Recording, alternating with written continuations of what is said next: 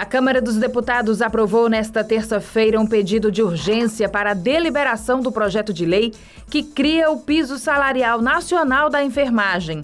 Foram 458 votos a favor e 10 contra. O autor do requerimento foi o deputado federal Célio Studart, do PSD. Com a aprovação da urgência na tramitação, o projeto será analisado diretamente no plenário, sem a necessidade de passar por quatro comissões parlamentares. A expectativa é que a iniciativa agilize a votação da matéria.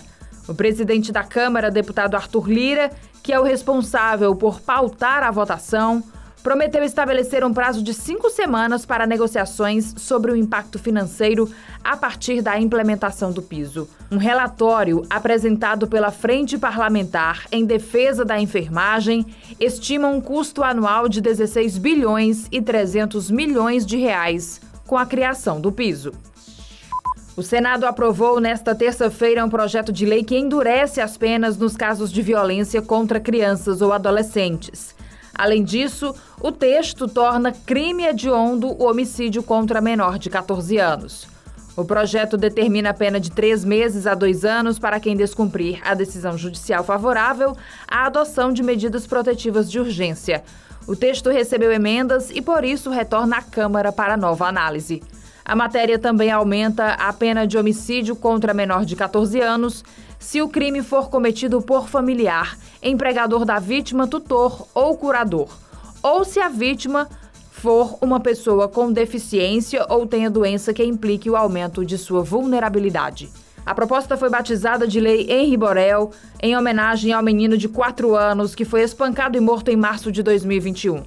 Os acusados do crime são a mãe de Henry, Monique Medeiros, e o padrasto do menino, conhecido como Doutor Jairinho, que estão presos. O Tribunal de Justiça do Ceará publicou três editais sobre o lançamento do concurso público com 51 vagas e formação de cadastro reserva destinadas ao nível superior. Os salários chegam a R$ 10.820. Os cargos são destinados às funções de analista judiciário e oficial de justiça.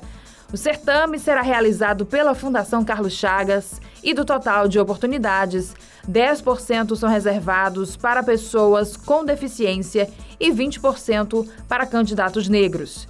Para participar do concurso, os interessados devem se inscrever a partir do dia 4 de abril, às 14 horas, através do endereço eletrônico da banca organizadora.